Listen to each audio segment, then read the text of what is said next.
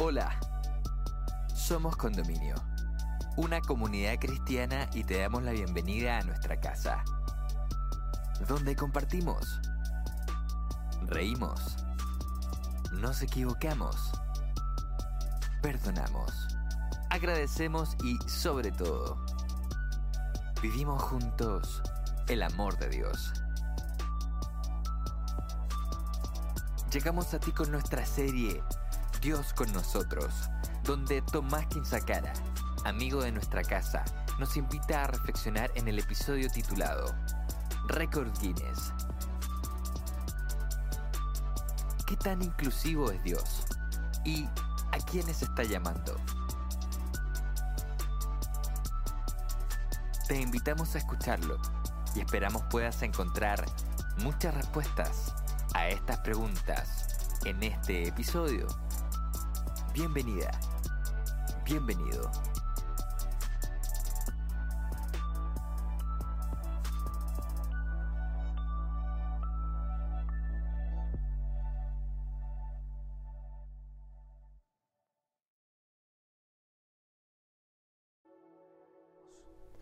Hola amigos, ¿cómo están? ¿Cómo se encuentran? Espero que muy bien. Hoy ya estamos en el penúltimo capítulo de esta serie el versículo base con el cual vamos a partir conversando se encuentra en Apocalipsis, capítulo 7 del versículo 9 en adelante, más o menos hasta el 10 eh, aparece toda esta información. Dice de esta forma, después de esto miré y vi una gran multitud de todas las naciones, razas, lenguas y pueblos. Estaban de pie delante del trono y delante del cordero, y eran tantos que nadie podía contarlos. Iban vestidos de blanco y estaban con las eh, llevaban las palmas en las manos todos gritaban a fuerte voz, la salvación se debe a nuestro Dios que está sentado junto al trono del Cordero. Sé que nos encontramos en un libro complejo llamado Apocalipsis. Y para poder entender bien este versículo y poder entender mucho mejor de qué trata, tenemos que remontarnos un poco al contexto en el cual se escribe Apocalipsis. Apocalipsis inicia su redacción siendo parte de un conjunto de libros que escribe el apóstol Juan en la isla de Patmos. Juan, dentro de su ministerio, termina siendo exiliado a esta isla, por lo cual queda solo en un terreno abierto y amplio donde cada cierto tiempo llegaban barcos a entregar y sacar comida, entregar y sacar pescados y trabajar básicamente en el típico comercio. Es de esta forma que Juan escribe poco a poco los libros que conocemos como el Evangelio de Juan, las cartas de Juan, primera, segunda y tercera de Juan, y el Apocalipsis. En la escritura de estos textos se ve una línea editorial, se ve una pequeña continuidad entre cada uno de ellos que nos permite entender a qué apunta cada libro. Es por esto que cuando leemos Apocalipsis tenemos que acordarnos de quién está escribiendo el libro.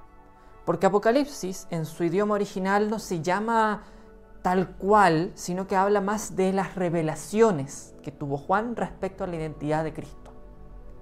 Es por eso que en inglés se conoce como Revelations, revelaciones. Y este libro debe tener siempre por objetivo, cuando lo leemos, revelar la verdadera identidad de Cristo. Esa es la razón primaria dentro de los pilares editoriales de Juan. Si bien Apocalipsis nos sirve para poder también ver hacia el futuro y entender cosas que vendrán más adelante, ya que esa es una de las funciones y finalidades que tiene este libro, un tema escatológico que se llama, que es estudiar el fin de los tiempos, eh, este tiene como base tener que estudiar quién es Cristo, cuál es su verdadera providencia y cuál es su verdadera misión en esta. Es por esto que les voy a invitar a jugar un poco con esta línea editorial. Vamos a viajar a través de los distintos libros de Juan para poder llegar a entender este pasaje que nos está mostrando un momento bastante importante de la vida. Porque nos muestra a un pueblo, una gran nación, celebrando y festejando que la salvación ha llegado y que Dios ha venido a salvarlos. ¿Esto es un evento real? ¿Tiene algún sentido? ¿Y por qué estamos leyéndolo ahora que estamos teniendo una serie donde hemos visto muchas historias. Bueno, ahora les cuento. Partamos entonces con el libro de Juan, el Evangelio. El primer libro de Juan que escribe parte diciendo, en el principio era el verbo y el verbo era Dios y el verbo era con Dios.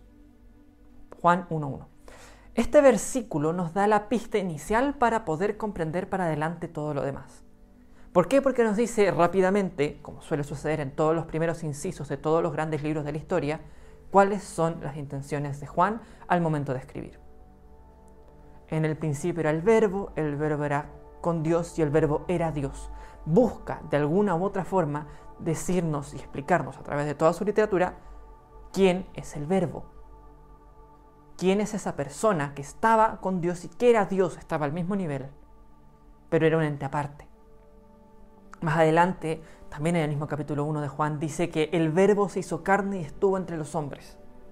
Por ende, ahí tenemos la pista de quién está tratando de trabajar Juan, a Cristo, a Dios hecho persona. Si seguimos avanzando en los distintos capítulos que tiene Juan, vamos a llegar a Juan 3, un momento increíble desde el punto de vista histórico, porque es uno de los mensajes más profundos que da Cristo y se los da en la noche, a solas a Nicodemo. Se encuentra entonces Juan con Nicodemo, digo, Juan, Jesús con Nicodemo, y Jesús le dice, dentro de todo su discurso, que hay que nacer de nuevo, que la única persona que puede obtener la salvación es quien nace de nuevo, y dice, porque de tal manera amó Dios al mundo que ha dado a su Hijo unigénito para que todo aquel que en él crea no se pierda, mas tenga vida eterna.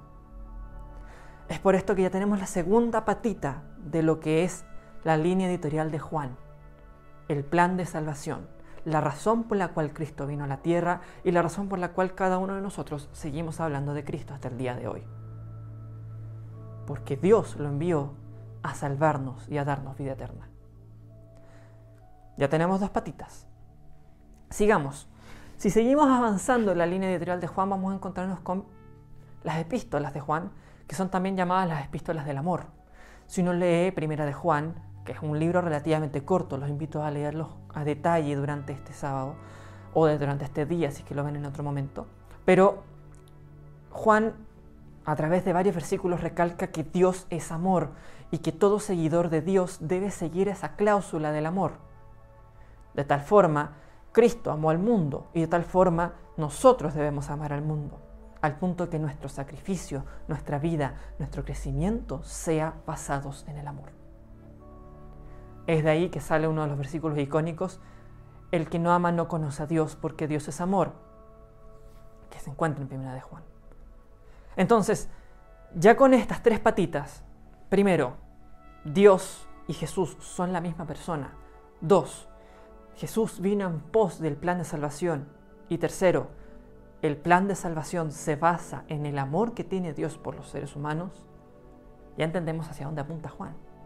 Cuando Juan escribe el Apocalipsis, está de nuevo citando el plan de salvación, el momento en que el ser humano tiene que obtener la redención, el momento en que el mal por fin termina y el momento en que todos podemos sentarnos a la mesa con Dios.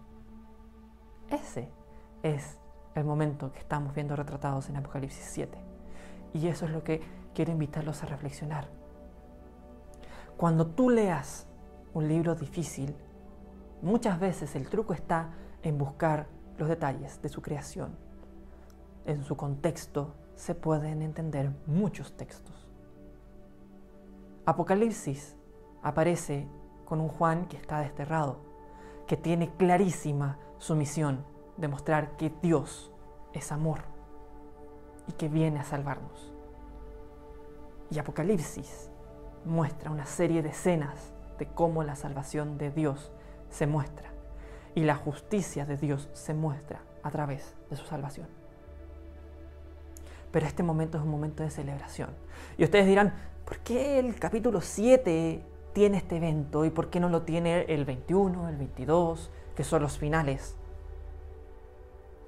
La verdad es que el libro de Apocalipsis no solamente es un libro que tiene esta línea editorial, sino que está bien construido y funciona con un sistema que se le llama reloj de arena.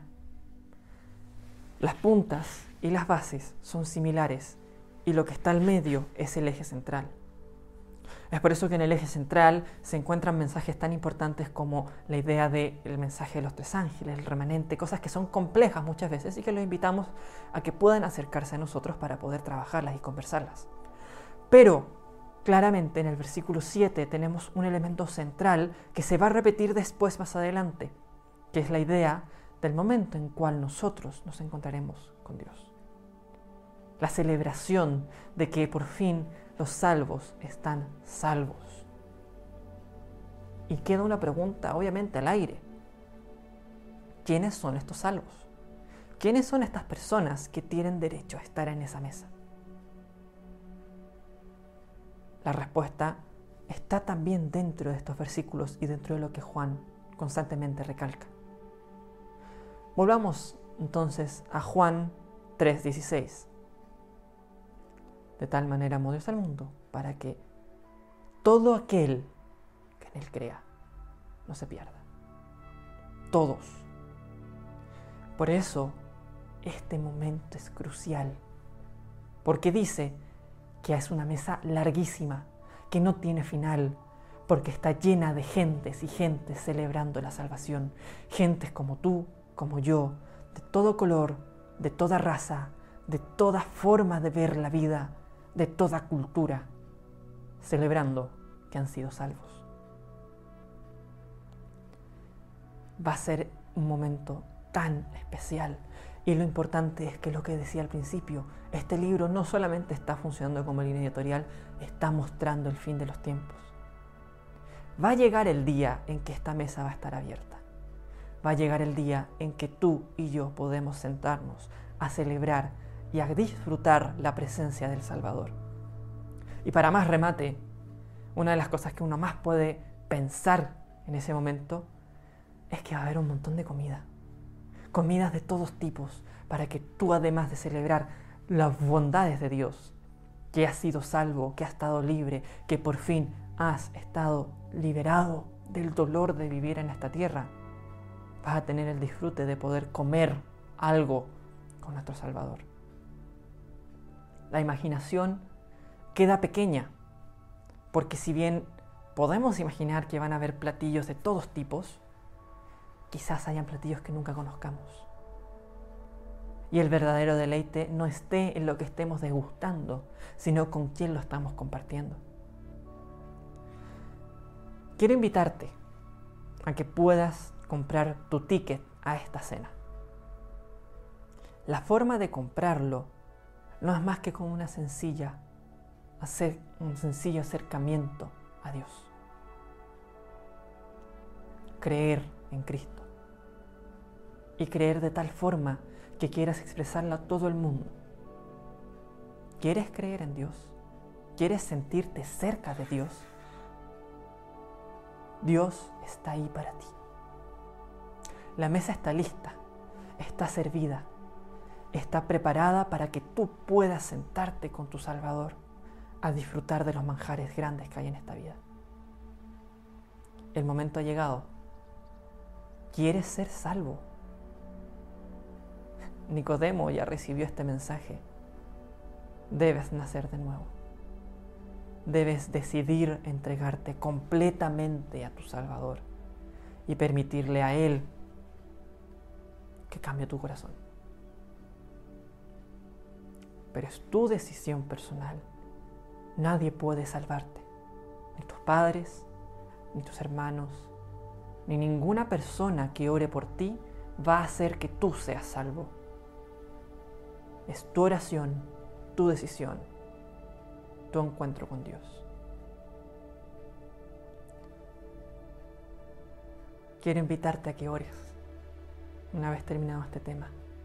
No importa si fuiste bautizado por alguna iglesia hace años atrás o si nunca has conocido de lo que es la idea del bautismo, la idea de la iglesia, simplemente quieres ser salvo y quieres estar con Cristo. Ora. Dile a Dios, Dios, quiero ser salvo. Créeme que Dios es tan poderoso que armará el camino perfecto para que tú mágicamente encuentres cada una de las herramientas que la Biblia tiene para que puedas acercarte y cumplir el plan de salvación. Solo basta con arrepentirte, entregarte completamente a Cristo y Él pondrá en tu camino las personas precisas, los momentos precisos, los ritos, que por muy ritos que sean, están formados para que puedan recordarnos a nuestro Salvador. Te espero en la mesa, ya está servida, queda poquísimo para que inicie la cena. Y espero poder verte y poder celebrar no solo juntos, sino también con nuestro Salvador. Hemos llegado al final de este episodio. Esperamos que estos minutos hayan sido relevantes para tu vida. Puedes acercarte a nuestra comunidad suscribiéndote en nuestro canal para recibir más contenido disponible. Para seguir ampliando el alcance de estos mensajes a más personas, puedes contribuir económicamente escribiéndonos a hola Gracias por estar con nosotros. Nos encontramos en un próximo episodio.